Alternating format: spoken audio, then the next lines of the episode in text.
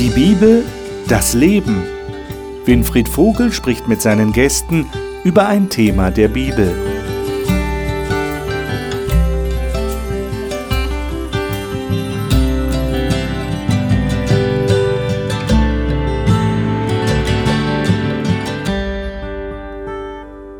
Ich begrüße Sie zu unserem Gespräch über biblische Themen hier im Studio des Hope Channel. Schön, dass Sie wieder dabei sind. Wir sprechen über das Matthäusevangelium, diesen ersten Bericht im Neuen Testament in der Bibel über das Leben von Jesus. Und wir begleiten Jesus gewissermaßen durch die Jahre seines Lebens hier auf dieser Erde.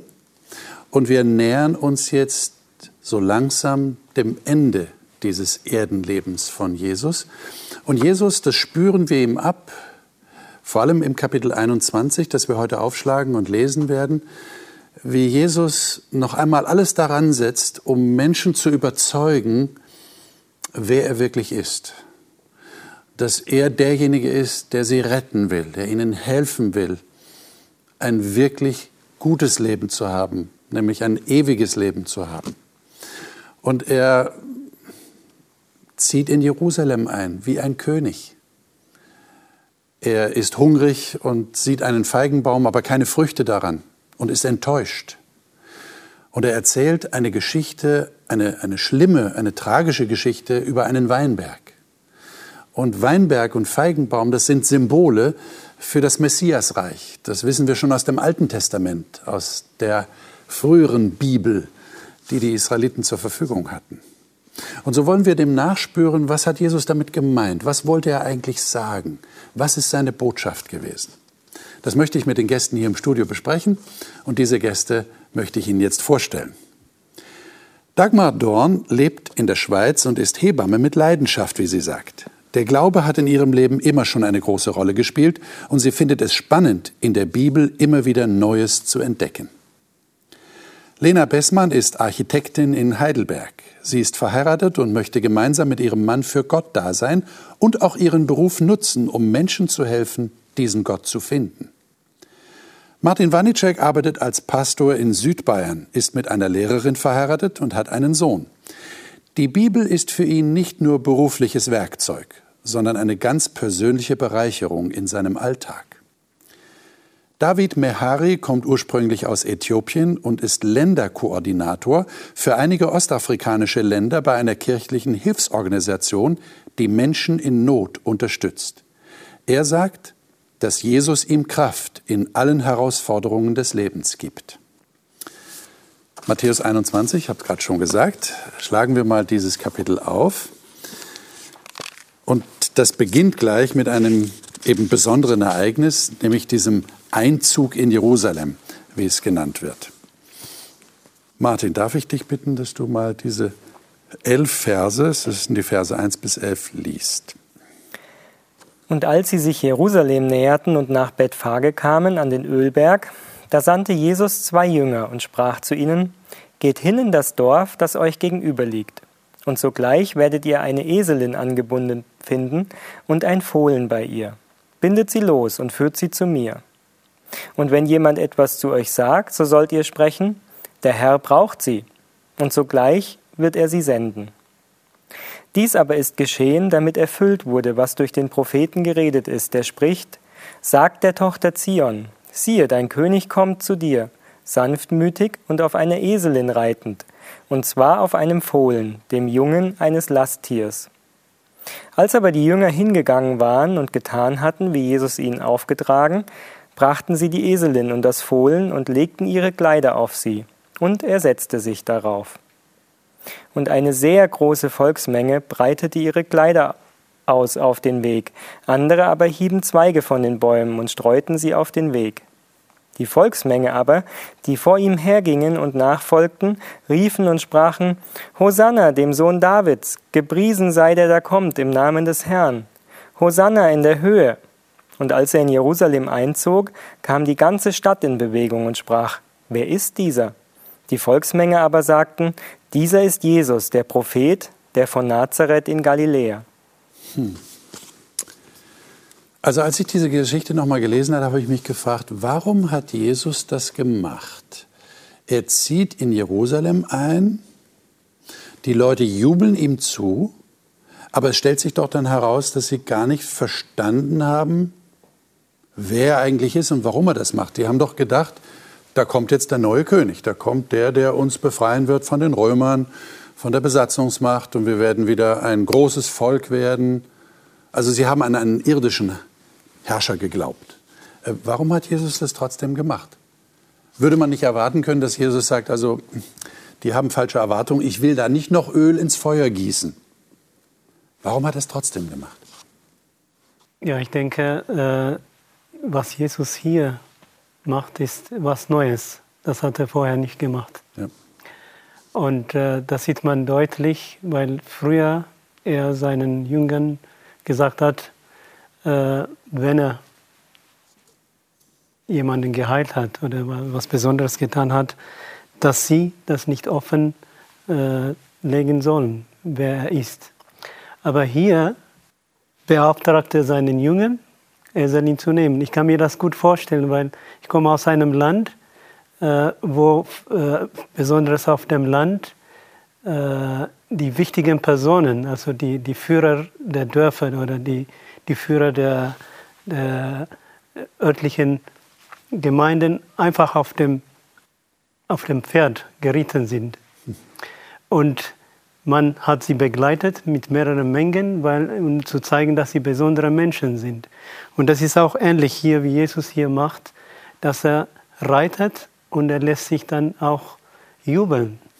Und das lässt er dann zu. Und das ist was Neues. Und ich denke, äh, nach drei Jahren in Anführungsstrichen, in Anführungsstrichen verstecken, sich verstecken, zeigt er jetzt, wer er ist.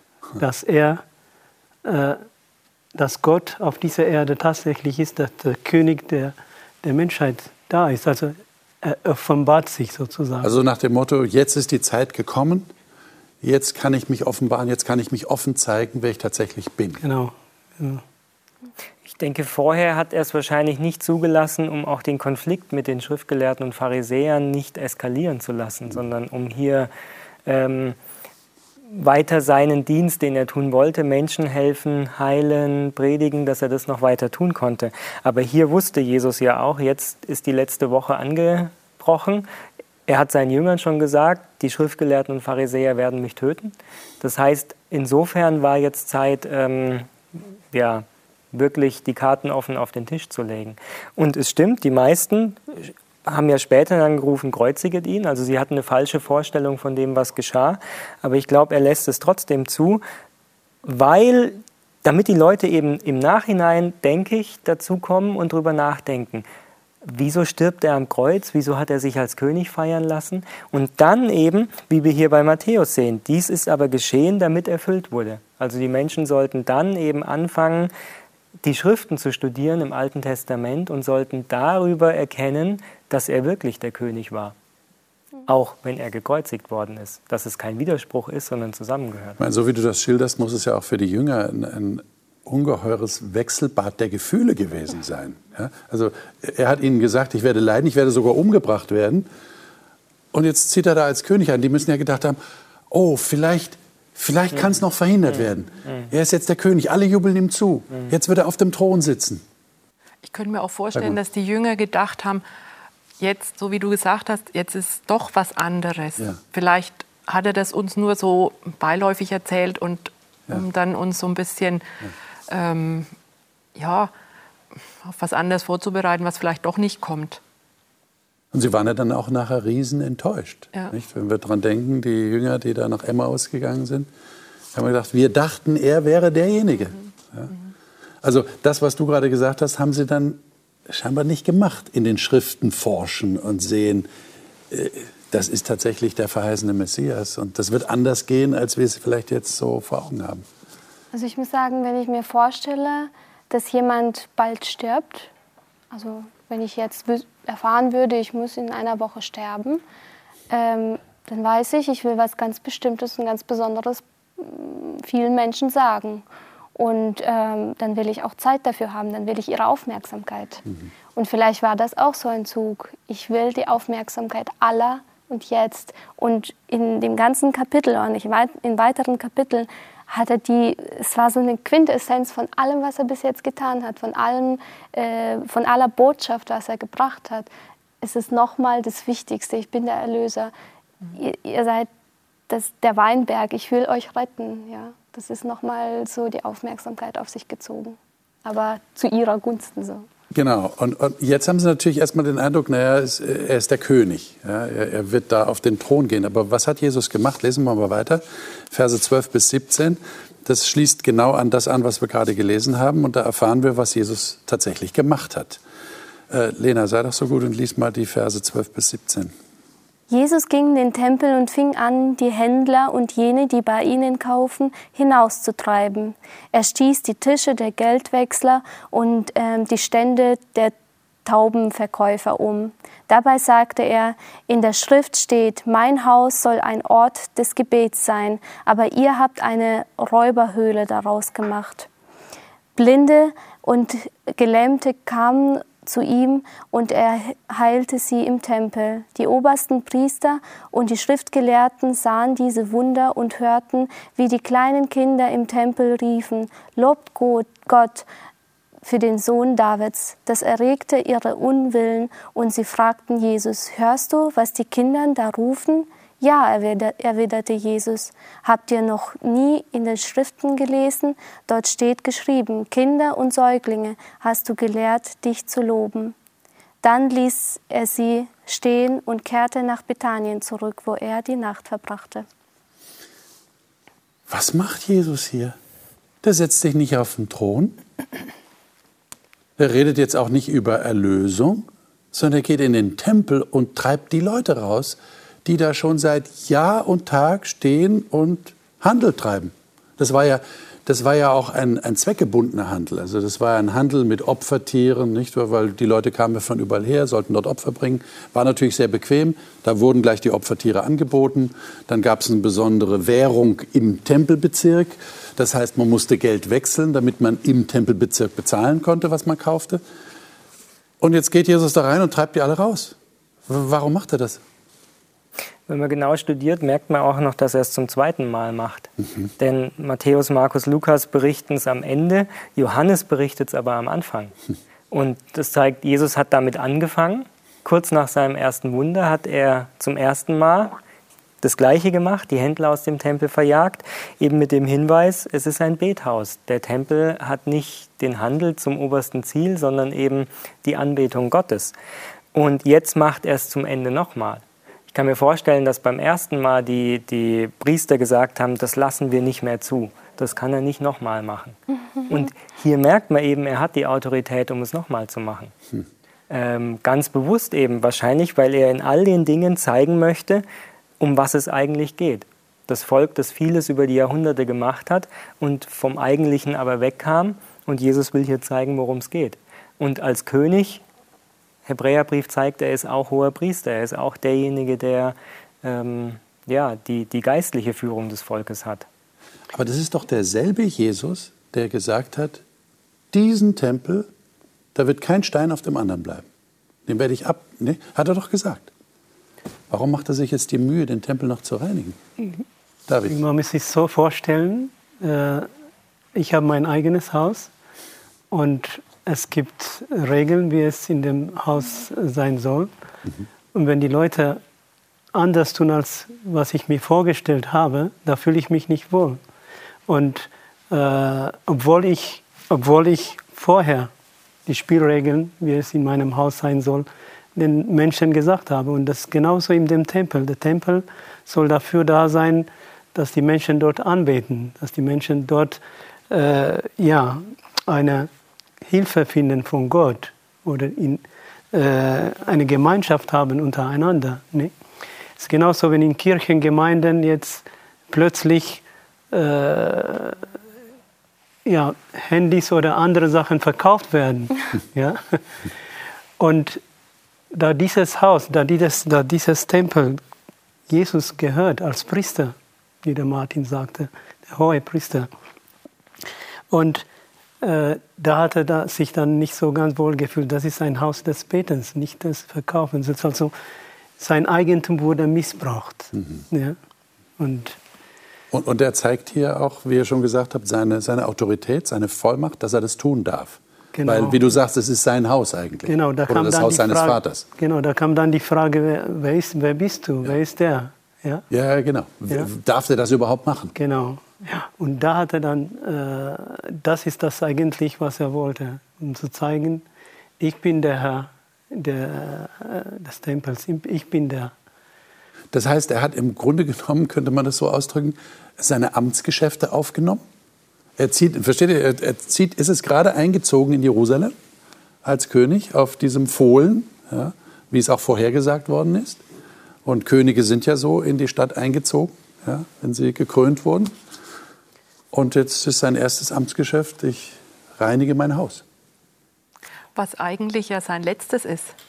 Ja. Er hätte das ja schon, also du hast zwar gesagt, er hat es ja am Anfang schon mal gemacht, aber eigentlich ist es jetzt so wie noch ähm, sein Testament oder, oder ja, bevor er jetzt stirbt, das, man sagt ja auch, bestellt sein Haus.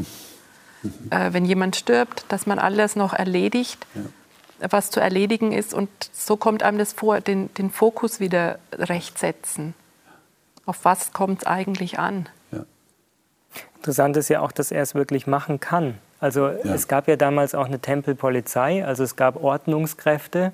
Ähm, und ich glaube, dass das nicht normal war, dass jemand es wirklich schafft, hier die Leute rauszutreiben ja. und die Tische umzustoßen. Sondern also Sie haben ihn nicht verhaftet, ne? Also es steht hier nichts davon da. Genau, und ich kann mir nur erklären, dass es daran lag, weil aus Jesus in dem Moment eine Autorität rauskam, die eben nicht eine normale menschliche Autorität war, sondern dass er hier letztlich ähm, wirklich als ähm, der Besitzer und also als der göttliche Besitzer gehandelt hat. Genau, und das Erstaunliche ist, dass er sie nicht nur rausgetrieben hatte, sondern er hat auch Blinde geheilt, er hat Lahme geheilt. Stimmt.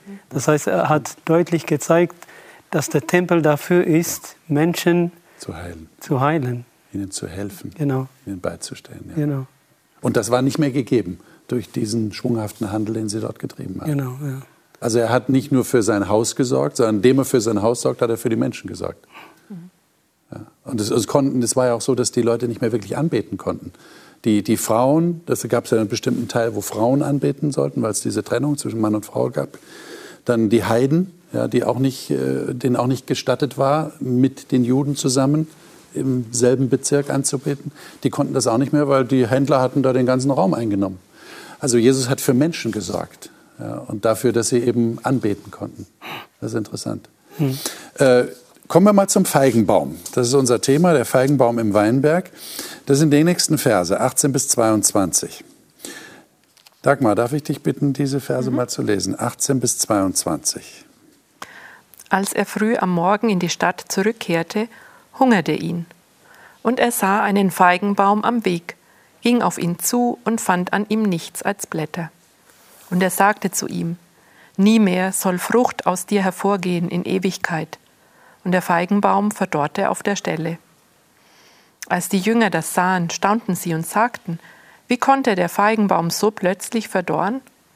Jesus antwortete ihnen, Amen, ich sage euch, wenn ihr Glauben habt und nicht zweifelt, so werdet ihr nicht nur tun, was ich mit dem Feigenbaum getan habe, sondern ihr könnt sogar zu diesem Berg sagen, hebe dich hinweg und wirf dich ins Meer, und es wird geschehen.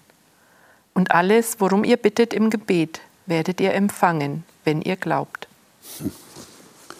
Also ich bin mir nicht sicher, ob man Jesus als cholerisch bezeichnen könnte. Ich, ich, ich, neige eher dazu, nein, das würde das nicht treffen, dass man ihn so auf ein Temperament festlegen kann. Aber das wirkt ein bisschen hier so, habe ich den Eindruck. Aber wie, wie, wie seht ihr das? Also er kommt, er hat Hunger, er ist frustriert, er ist enttäuscht, verständlicherweise, weil dieser Feigenbaum, von dem er jetzt essen möchte, hat nur Blätter, also nur einen schönen Schein, aber keine Frucht. Und Jesus sagt einfach, er kann das ja. Auf dir wachse niemals mehr Frucht. Ich verfluche dich. Und er verdorrt. Äh, warum macht Jesus das? Und warum berichtet Matthäus das? Es ist ja Matthäus so wichtig, dass er das berichtet. Warum? Was meint ihr? Was ist der tiefere Sinn?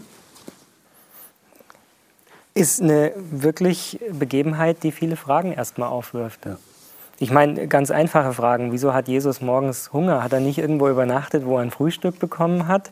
Ähm, aber offensichtlich geht es eben nicht um die Frage, es sondern es geht darum, ähm, warum Jesus eben, wo er ja sonst der Schöpfer ist, wo er die Natur erhält, ähm, warum er dazu kommt, diesen, diesen Feigenbaum zu verfluchen. Und ich glaube, ähm, man kann es eben nur verstehen mit dem Hintergrund der Geschichte, die sich gerade abspielt weil ähm, er ist gerade dabei, zurück nach Jerusalem zu kommen. Jerusalem, die Stadt, das Volk, was sein Volk ist eigentlich, Volk Gottes, was ähm, den Messias für alle Welt ankündigen und vorbereiten sollte.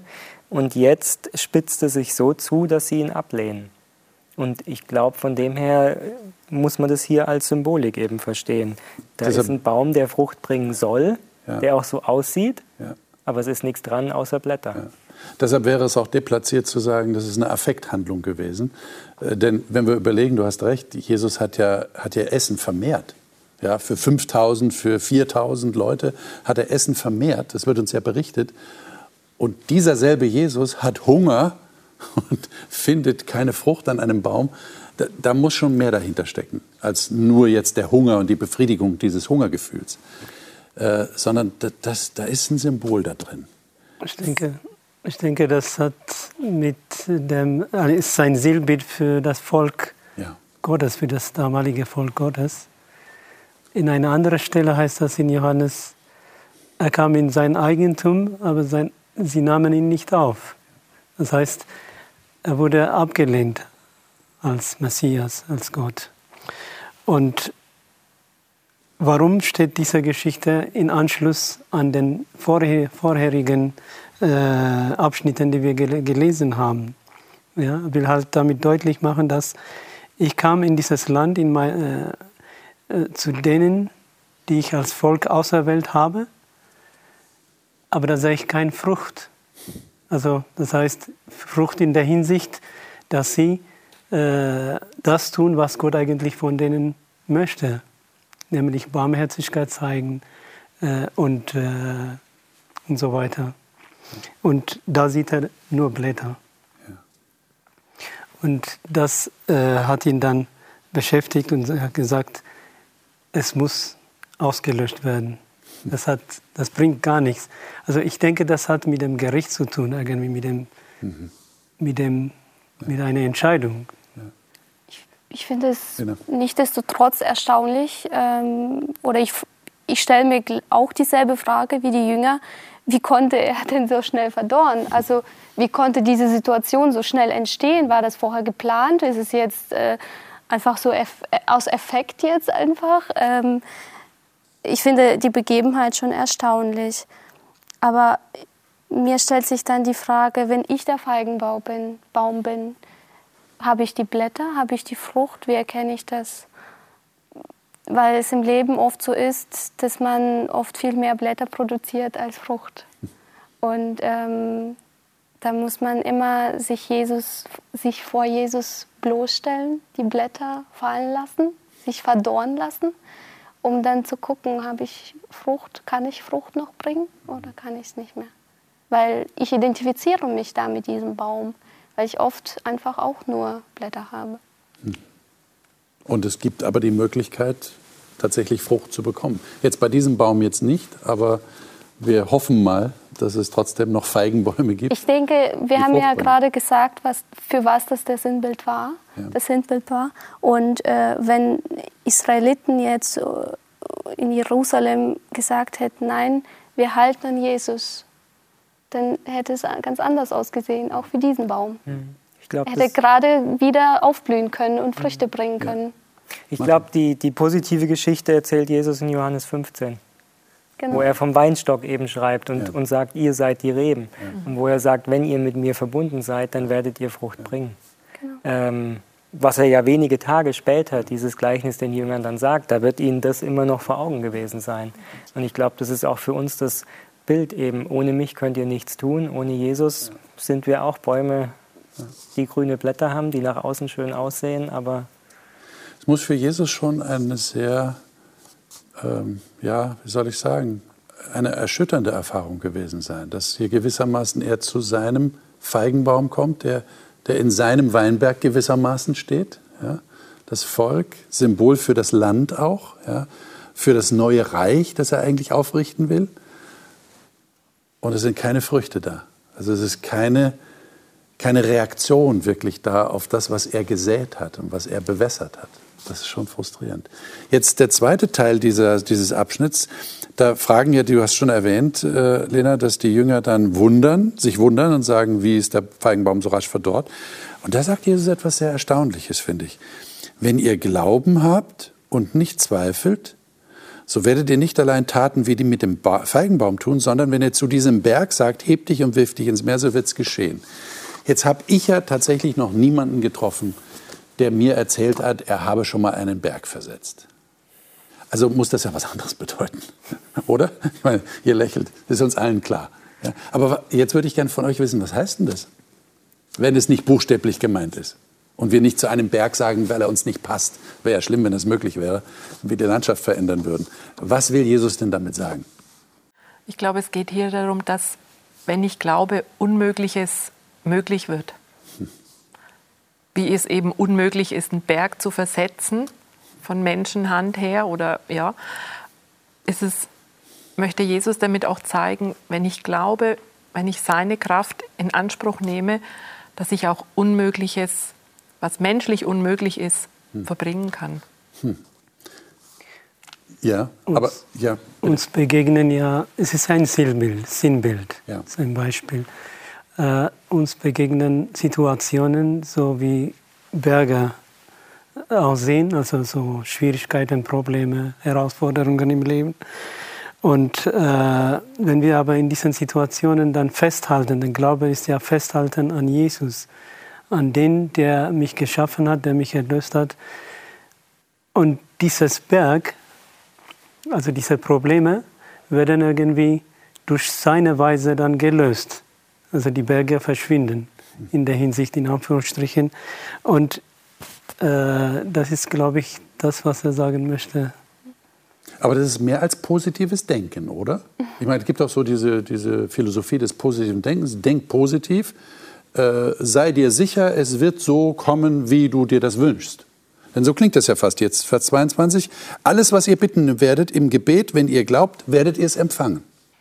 Also für jemand, der jetzt äh, nicht so viel mit christlichem Glauben zu tun hat, hört sich das so an. Das ist toll. Meine, das ist so wie, wie eine Fee. Die, da kann ich, habe ich drei Wünsche frei oder wie. Aber das ist doch nicht gemeint, oder? Oder erlebt ihr das so? Alles, was ihr bittet im Gebet, das bekommt ihr? Also ich glaube, man kann jetzt diese, diesen Abschnitt ab Vers 18 bis 22 jetzt nicht unmittelbar trennen. Ja, also äh, Jesus spricht hier von Früchten, die er von seinem Feigenbaum, von seinem Volk erwartet. Und dann spricht er vom Glauben. Und ich finde, das ist sehr stark verbunden. Das ist die Frucht, die ich bringe. Mhm. Ich glaube an Jesus Christus. Und meine Wünsche entsprechen diesem Glauben, entsprechen Jesus Christus, weil wir ziehen Jesus Christus an. Wir, dementsprechend sollten wir auch die Wünsche haben, die er sich hätte wünschen können. Okay. Also ich denke, äh, das, das muss einfach so aussehen, sieht nicht so oft auch so aus, aber wir lernen und dieser Glaube kann wachsen, bis wir die Berge versetzen können. Und ich kann auch um diesen Glauben bitten, oder? Genau. Wenn du sagst, das ist miteinander verknüpft, genau. dann wäre das ja auch der Glaube, um den ich bitten kann. Und da kann ich auf jeden Fall. Wie die Reben, die verbunden darauf sind. Zählen, dass wachsen. das erfüllt wird. Ja, genau. genau. genau. Mhm. Ich denke, auch wenn man das Leben und den Dienst Jesu eben auf der Erde hier betrachtet, dann sieht man, das war ja auch nicht der Alltag von Jesus, dass er jetzt rumgelaufen ist und Berge versetzt hat, damit Leute an ihn glauben und ähm, ja nach außen spektakuläre Wunder um der Wunder willen getan hat. Wann immer die Pharisäer ihn nach einem Zeichen gefragt haben, hat er dieses großartige Zeichen abgelehnt, sondern er hat Menschen geheilt, er hat Menschen ähm, geholfen und ich glaube, das ist eben auch der wo wir Frucht bringen sollen. Eben da, wo wir anderen Menschen helfen wollen, da, wo wir uns für andere einsetzen und da an, an, an Schwierigkeiten und an Mauern stoßen. Da, denke ich, können wir es Gott vorlegen und ähm, sehen, dass Gott dann auch reagiert. Mhm. Mhm. Ich glaube, man kann es immer Gott vorlegen. Und je nachdem, wo ich stehe, geht er darauf ein. Wenn ein Kind was bittet, wo für uns eigentlich profan erscheint, äh, geht Gott darauf ein. In manchen Situationen. Und so macht er das mit uns, weil er genau weiß, wie wir ticken, was wir brauchen in dem Moment. Und das finde ich immer wieder das Spannende. Mhm, mhm. Also man kann mehr erwarten mhm. von diesem Gott, als man vielleicht denkt. Mhm. Äh, ja, das ist interessant. Man müsste das einfach ausprobieren. Ähm, ich würde gerne mit euch noch auf den Weinberg zu sprechen kommen. Ihr habt es ja schon erwähnt, ich habe es auch am Anfang erwähnt, die Verse 33 bis 46. Das ist ein sehr langer Abschnitt, den wir jetzt der Zeit halber nicht ganz lesen können. Aber da hat ja Jesus eine Geschichte erzählt. Und in dieser Geschichte geht es darum, dass da ein Hausherr ist, der einen Weinberg pflanzt und äh, ihn dann ein Weingärtner verpachtet. Und diese Weingärtner sind nicht sehr freundliche Leute. Denn der Hausherr schickt dann irgendwann und sagt, ich will meine Ernte haben. Er schickt seine Knechte hin und die Weingärtner schlagen sie, äh, den zweiten Knecht töten sie, den dritten steinigen sie. Und der Hausherr schickt dann andere Knechte und sagt, ich will es nochmal versuchen. Und äh, genau dasselbe geschieht. Und dann sagt der Hausherr schließlich, ähm, also ich schicke jetzt meinen Sohn. Den werden Sie ja hoffentlich achten. Das ist ja mein Sohn, das ist der Erbe. Und genau ist das Problem. Die Weingärtner sagen, ha, da kommt der Erbe, wenn wir den umbringen, dann gehört uns der Weinberg. Und das machen sie tatsächlich. Und dann sagt ähm, Jesus in Vers 40, wenn nun der Herr des Weinbergs kommen wird, was wird er mit diesen Weingärtnern tun? Und jetzt antworten ihm die Leute, die also diese Geschichte anhören, er wird den Bösen ein böses Ende bereiten und seinen Weinberg anderen Weingärtnern verpachten, die ihm die Früchte zur rechten Zeit geben. Und Jesus sagt dann, ja genau, und das steht schon in der Bibel, das steht schon im Alten Testament, dass äh, der Stein, den die Bauleute verworfen haben, ist zum Eckstein geworden. Und dann sagt er diesen, diesen schicksalsschweren Satz, das Reich Gottes wird von euch genommen und einem Volk gegeben werden, das seine Früchte bringt. Und in Vers 45 steht, dass die Hohenpriester und Pharisäer erkannten, dass er von ihnen redete. Also die haben genau gewusst, das ist eine Botschaft für uns. Ähm, warum erzählt Jesus diese Geschichte? Warum wählt er gerade einen Weinberg als Illustration? Es war ja für die Führer der damaligen Zeit eine bekannte Geschichte, weil der Weinberg schon im Alten Testament ein Symbol ist für das Volk Israel. Ich ähm, lese gerade mal Jesaja Kapitel 5, mhm. wo nämlich so ein Hintergrund ist. Da steht: Singen will ich von meinem Freund das Lied meines Liebsten von seinem Weinberg. Ein Weinberg hatte mein Freund auf einem fetten Hügel, und er grub ihn um und säuberte ihn von Steinen und bepflanzte ihn mit Edelreben. Er baute einen Turm in seine Mitte und hieb auch eine Kelterkufe darin aus. Dann hoffte er, dass er Trauben brachte, doch er brachte schlechte Beeren.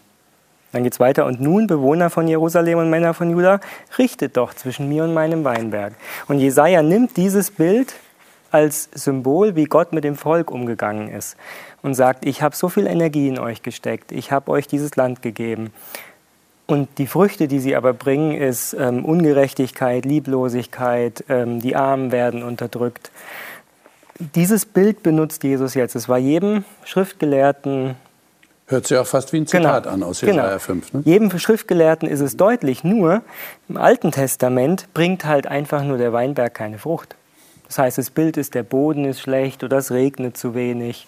Ähm, das ist so der Hintergrund im Alten Testament. Und jetzt aber sagt Jesus, na der Weinberg bringt seine Früchte, aber die Pächter, also die Führer eigentlich, die wollen die Früchte nicht abgeben.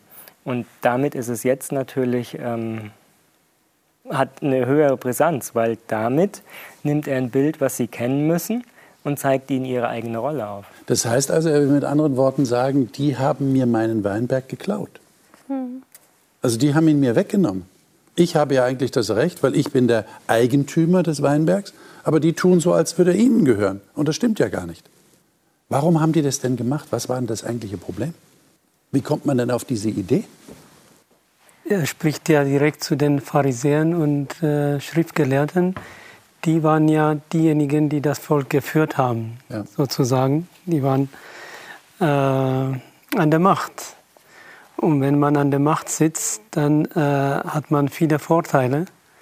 Man wird korrupt und man, äh, man wird angesehen. Also, also sie sind berühmt und so. Also da gibt es viele Vorteile für sie.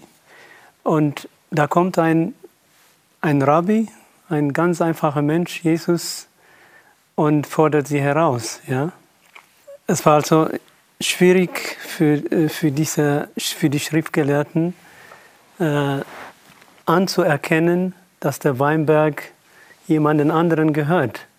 Wenn sie das getan hätten, dann hätten sie den Ruhm verloren, dann hätten sie die Macht verloren, dann hätten sie alles verloren, was damit zusammenhängt. Aber sie haben nicht realisiert, dass sie auf diese Art und Weise sowieso auch alles verlieren. Das, das ist ja. ja das Problem, dass der, der in der Machtposition ist, nicht merkt, wenn er sie missbraucht, dass er am Ende alles verliert. Genau, das ist ja das Schade. Äh, Jesus erzählt diese Geschichte nach drei Jahren. In diesen letzten drei Jahren hat er vieles getan, um sie zu gewinnen. Ja. Aber das Erstaunliche ist, dass sie noch härter und härter wurden. Ja. Und es ist auch so mit uns Menschen, wenn wir Gottes Stimme hören und uns dann äh, um das dann abwehren, irgendwann mal werden wir nicht mehr seine Stimme, nämlich den Heiligen Geist, wie er zu uns spricht, hören, dann äh, werden wir rebellieren. Und das ist der Zustand, wie ich das hier auch hier sehe. Also ich finde, ähm, das Problem ist noch tiefer als nur die Macht der Pharisäer und Schriftgelehrten. Es geht hier um Egoismus, die das jeder Mensch hat. Also jeder Mensch will nicht jemandem gehören ich bin der Herr meiner selbst. Und äh, heutzutage vor allem Individualismus oder alles, was damit zusammenhängt. Wir wollen niemandem gehören, wir wollen keinen Herr haben. Und damals war es genauso auch. Und ähm, ich sehe genau dieses Problem in mir heute. Wenn ich keine Früchte bringe, heißt es, dass ich die nicht ab. Ich habe meine Talente, ich habe meine Zeit, ich habe mein, mein Geld und ich, hab, ich will alles zu mir, alles zu mir. Ich will nichts abgeben. Und das will aber Gott von mir, dass ich alles abgebe, um noch mehr zu gewinnen. Aber ich, oder man ist so dumm oft, dass man nicht darüber hinaus schaut, dass man noch mehr gewinnen kann. Man schaufelt nur alles zu sich. Können wir das noch ein bisschen konkreter fassen? Äh, äh, wir haben ja hier sehr viel von Früchten. Also es ist sehr viel von Früchten die Rede. Ja? Beim Feigenbaum, beim Weinberg. Wenn wir das jetzt auf uns übertragen. Damals war es offensichtlich so, Jesus erwartete als Frucht, dass die Leute ihn anerkennen, dass sie, dass sie akzeptieren, wer er ist. Er ist tatsächlich der, von Gott kommt. Er ist der Erlöser, der ihnen ewiges Leben geben will. Sie haben es nicht erkannt und Jesus findet keine Frucht. Was ist denn die Frucht heute? Ist es dasselbe, was Jesus heute oder was Gott von uns erwartet? Was würdet ihr sagen? Was, was ist konkret die Frucht, die ihr in eurem Leben habt oder hervorbringt oder die euch geschenkt wird, wie auch immer? Also ich finde äh, Frucht, also in meinem Leben oder so interpretiere ich das, das ist Charakterveränderung. Charakterveränderung. Wenn ich die Eigenschaften, die mich von Gott wegbringen oder die, die Taten, die mich von Gott wegbringen, wenn, die, wenn ich die verändere mit Hilfe Gottes, wenn er sie verändert, mhm. wenn ich seine, ihn anziehe, wenn ich seine Kleidung, seine Gerechtigkeit anziehe mhm. und dann anders handle, das, das, das geht jetzt aber noch, noch weiter. Es geht jetzt über das hinaus, was, was Jesus damals gemeint hat, oder? Nicht direkt. Nicht also, direkt? Nee, ich würde sagen, wenn es Charaktereigenschaften sind, die ich mit Gottes Hilfe veredeln kann, mhm. dann werden die negativen weniger. Mhm. Und ich glaube, mir kommt da ein Text in Galater in Sinn, äh, wo es heißt, die Früchte des Geistes sind Liebe, Freude, Friede und so weiter. Ähm, und das ist ja eigentlich auch das, was die Pharisäer dem Volk gegenüber hätten sein sollen. Mitgefühl zeigen. Ähm, nicht immer dastehen und sagen, das und das ist verkehrt, sondern das, was Jesus vorgelebt hat, den, ähm, die Kranken aufzurichten, zu heilen oder einfach dem Nächsten ähm, wohlgesonnen zu sein. Das ist das, was sie eigentlich verpasst haben. Wenn man wenigstens eine, Entschuldigung, wenn man wenigstens eine Frucht gebracht hätte, die Liebe, hätten sie Jesus nicht abgelehnt, hätten sie den Sohn nicht getötet. Mhm. Ich denke aber auch, dass es ganz konkret die, wie du vorhin gesagt hast, die Zeit, die ich habe, ähm, das Geld, was ich habe, ähm, dass wir hier in diesem Land leben können, wo wir Sicherheit haben, ähm, wo wir genug zu essen haben, dass auch das alles dazugehört. Und wir leben heute auch in einer Zeit, wo, wo wir Angst haben, oh wei, müssen wir was abgeben, bleibt uns noch genug übrig und wo wir aus dieser Angst heraus ähm, am liebsten alles dicht machen wollen nach außen und sagen, es kann ja durchaus sein, vielleicht war das tatsächlich die Angst, die die Leute damals hatten. Aber im Grunde genommen ging es doch jetzt mal ganz schlicht und ergreifend nur darum, und ist es nicht dasselbe heute auch, anzuerkennen, wer Jesus ist. Zu glauben, dass Jesus der ist, der er behauptet zu sein. Und das, das hat dann Auswirkungen. Das hat Auswirkungen auf das ganze Leben. Liebe Zuschauer, äh, wie sehen Sie das? Äh, was, worum geht es in unserem Leben? Worum geht es in Ihrem Leben? welche Frucht ist denn eigentlich gemeint? Und ähm, können Sie sich in die Lage von Jesus hineinversetzen, wie es ihm gegangen sein muss? Als er damals keine Frucht gefunden hat an diesem Feigenbaum und die Weingärtner ihn umgebracht haben, die eigenen Leute, die eigentlich ja seine Leute waren. Die Frage ist, was bedeutet das für uns heute? Die Frage muss, glaube ich, jeder für sich selber beantworten. Was bedeutet es für mein Leben, Jesus so zu nehmen, wie er ist, wie er behauptet zu sein und die Auswirkungen dann zu erleben? Das nächste Mal werden wir darüber reden, ähm, wie die Rechtgläubigen gerettet werden sollen. Es gab damals Leute, die von sich selbst überzeugt waren, dass sie alles richtig machen. Aber Jesus macht ihnen klar, dass das nichts nützt, wenn sie ins Reich Gottes kommen wollen, wenn sie in den Himmel kommen wollen, sondern es geht um etwas ganz anderes. Und darüber, was Jesus da zu diesen Leuten gesagt hat, wollen wir das nächste Mal reden. In der nächsten Woche sind wir wieder hier. Ich hoffe, Sie auch. Alles Gute Ihnen.